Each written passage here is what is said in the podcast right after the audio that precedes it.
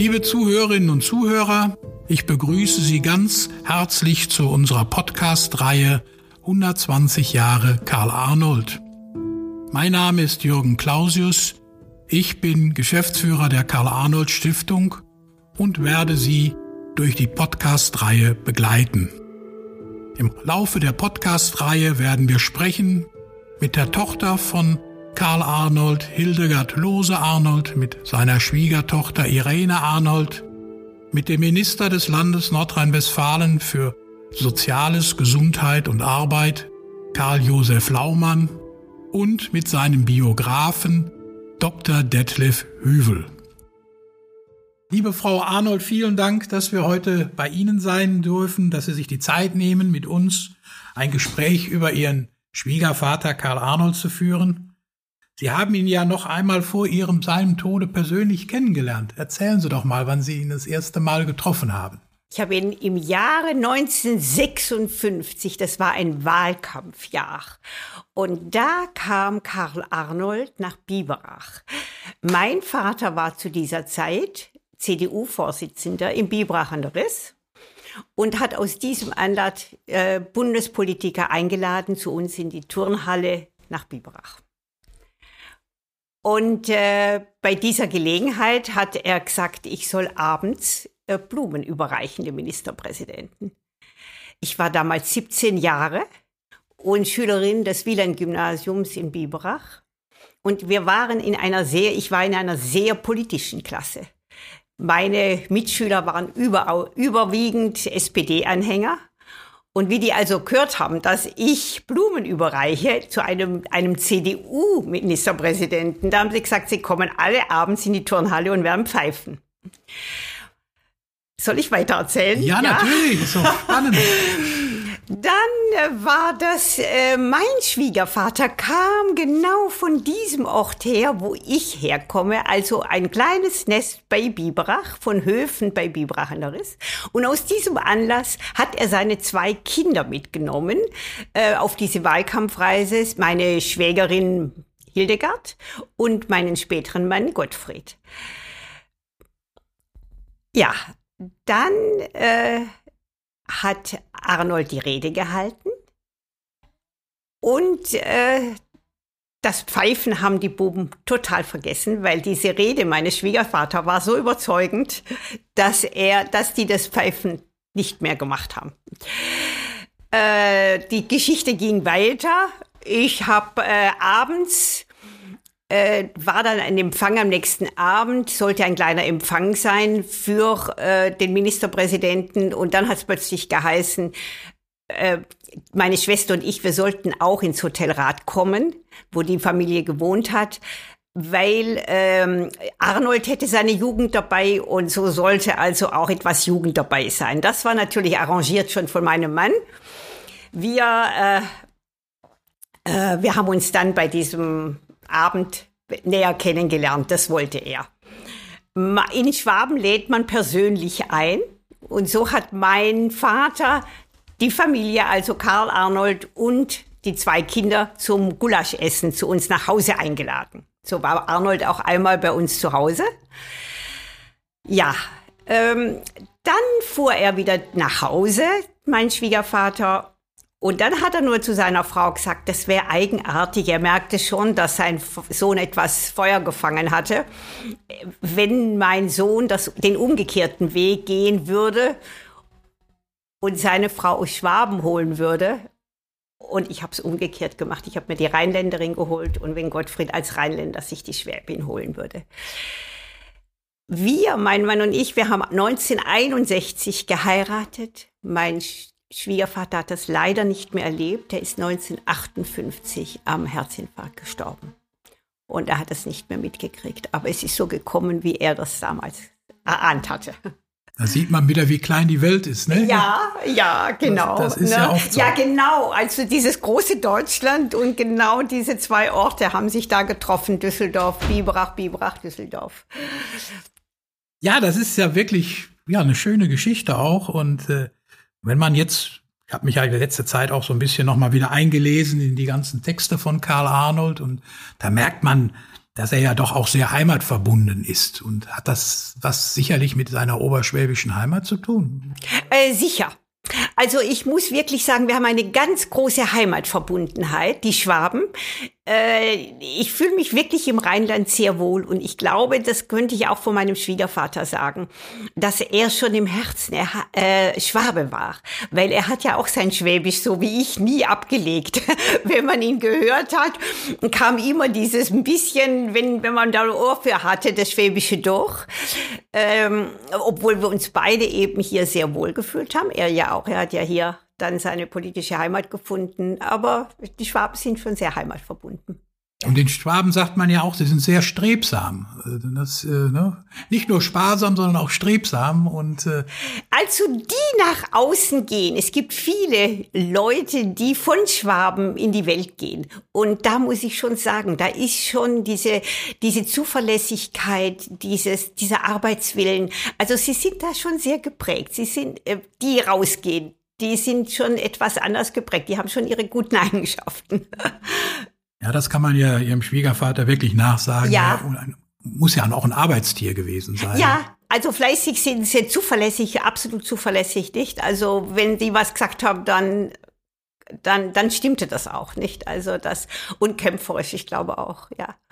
Ja, das ist ja eine Grund, Grund, gute Grundvoraussetzung, um Politiker zu ja, sein. Ja, ich glaube auch, ja. Ja, Sie haben ja gesagt, Sie haben also Karl Arnold 1956 dann auch persönlich kennengelernt, aber leider nicht mehr als sozusagen als Schwiegervater kennengelernt. Nein, nein. Sie haben ja 1981 Ihren Mann Gottfried geheiratet. Da war Karl Arnold schon drei Jahre leider tot. Ja. Ja, woran denken Sie denn so als erstes, wenn Sie so spontan an Ihren Schwiegervater denken? Also ich sehe noch, wie er über den Marktplatz gelaufen ist und bei dieser Wahlrede. Er war schon eine imposante Persönlichkeit. Also der hatte schon eine kolossale Ausstrahlung. Wie gesagt, ich habe ihn ja wirklich nur einmal auf dem Marktplatz in Biberach, in der Turnhalle, in der Turnhalle in Biberach und bei uns zu Hause, nicht?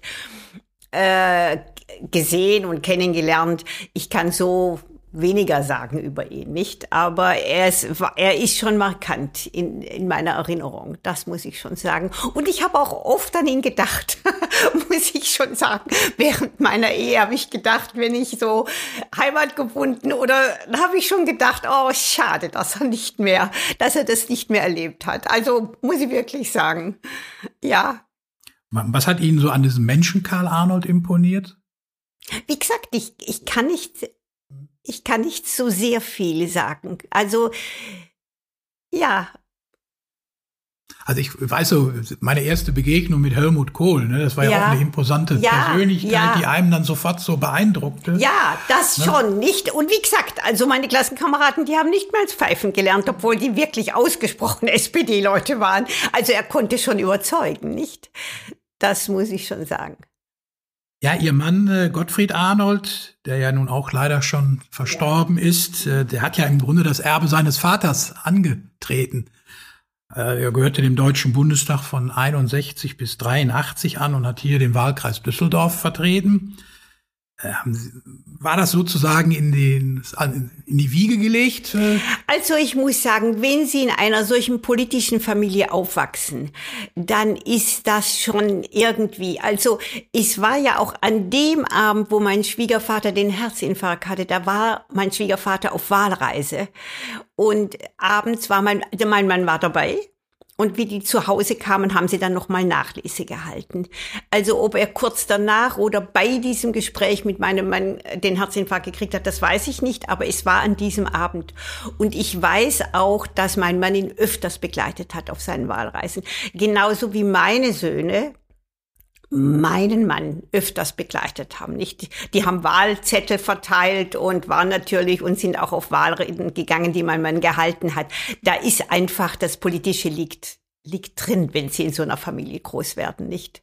Also, vielleicht sind auch die Gene ein bisschen, aber die Atmosphäre äh, ist schon eine, ist schon ein bisschen politisch geprägt, würde ich sagen. Ja, es gibt ja auch viele andere Beispiele. Ich denke mal jetzt Lambsdorff, wo der Sohn ja auch aktiver Politiker ist. Ja, ja. Aber andere, es gibt auch andere Familien, also wie Familie Kohl, wo ja die Söhne eigentlich nie in die Politik gegangen sind. Äh, wie ich, ich glaube, man darf auf ein Kind nicht was überstülpen. Wir haben nie Erwartungshaltungen an unsere Kinder gehabt. Nicht, ihr müsst in die Politik gehen oder ihr müsst das oder das machen im Studium oder so weiter. Das war eigentlich nie drüber gestülpt. Das kam von ihnen raus und die haben das eben einfach mitgekriegt, was äh, in der Atmosphäre. Aber ich glaube, äh, ne, sie haben es wahrscheinlich als positiv empfunden, dass man irgendwie was gestalten kann. Ja, viele Menschen wissen ja gar nicht, dass der Karl Arnold eben nicht nur Politiker war, sondern auch Zeitungsverleger. Dass er einer der ersten war, der eine Lizenz hier mit zwei Kollegen zusammen für die Rheinische Post bekommen hat. Äh, und liebe Frau Arnold, ich möchte in diesem Zusammenhang fragen, gibt es heute noch tragende Säulen der Karl-Rheinischen Post vielleicht, die so auch auf den ihren Mitgründer Karl Arnold zurückgehen? Also ich weiß nur, dass mein Schwiegervater die Lizenz für die Rheinische Post gekriegt hat. Bekommen hat sie mit harten Verhandlungen mit den Engländern. Es war, man ist, die Zeit war ja völlig anders. Wir haben ja gegen die Engländer Krieg geführt. Äh, Baden, äh, nein, Rheinland-West, äh, also hier ähm, war ja alles englisch besetzte Zone. Wir konnten ja nichts ohne die Engländer machen. Und eine Zeitung, eine freie Zeitung, wäre ohne die Lizenz der Engländer überhaupt nicht möglich gewesen. Und das war nicht leicht zu bekommen. Also das war schwierig. Und da hat sich mein Mann, mein Schwiegervater wahrscheinlich durch seine politisch, er konnte sehr gut verhandeln, diese Lizenz von den Engländern bekommen. Und dann war eben äh, Anton Betz, das war der Fachmann, und Erich Wenderoth, das war der juristische Berater. Die drei haben die Rheinische Post gegründet, nicht? Also das kann ich äh, so nur sagen, dass er eben da, da eine entscheidende Rolle gespielt hat, nicht? Vielen Dank dazu. Ja, ich habe schon eben ja auch mit ihrer Schwägerin, der Tochter ja. Hildegard, gesprochen. Und ich würde auch gerne mit Ihnen nochmal fragen, die Fragen, äh, wenn Karl Arnold, ja, dessen 120. Geburtstag wir ja in wenigen Tagen am 21. März gedenken oder auch feiern, ja, wenn er jetzt noch vor Ihnen stände, was würden Sie so ihn gerne fragen wollen und was würden Sie ihm gerne mit gratulieren oder wie würden Sie ihn gerne gratulieren? Also ich würde ihn bestimmt auf unsere gemeinsame Heimat ansprechen, weil ich glaube, da wären Parallelen, weil wir sind beide sehr heimatverbunden, ich glaube schon. Wir beide fühlten uns und er im Rheinland sehr wohl. Das glaube ich, kann ich wirklich sagen. Er hat hier die Familie und ich habe hier die Familie gehabt. Also ich glaube, da wäre schon ein großer Konsens in dieser gemeinsamen Wurzel Baden-Württemberg. Oder Biberach noch, noch, noch enger gefasst. Es ist ja noch, die Stuttgarter sind wieder anders wie die Oberschwaben, nicht? Und wir sind beides Oberschwabner, ne? Also das ist ja ganz eng gefasst. Und da hätte ich schon eine große Freude und das wäre mein erstes, wo ich ihn drauf ansprechen würde. Und äh, die Verbindung mit ihm hätte. Also diese Heimatverbundenheit. Diese Heimatverbundenheit, ja. Ja, ne? ja dann danke ich Ihnen ganz herzlich für diesen Einblicke aus Ihrer Leben oder haben Sie noch irgendwie was gerne noch beitragen wollen? Nein, eigentlich nicht. Wie gesagt, das war einmal, aber ich freue mich sehr, dass ich ein bisschen zur, zur Persönlichkeit, dass man, es ist ja wirklich schön, wenn man neben der Politik, glaube ich, auch den Menschen. Und das ist für mich immer ganz wichtig, dass der Mensch ihm nicht zu kurz kommt. Und was ich eben dazu sagen konnte, das habe ich sehr gern getan. Nicht auch schon für meinen Mann, ja, der sehr an seinem Vater hing. Ja, herzlichen Dank dafür, für das Gespräch und dass Sie uns zur Verfügung gestanden haben und uns ein bisschen auch noch mehr über diesen Menschen Karl Arnold näher gebracht haben. Sehr gerne.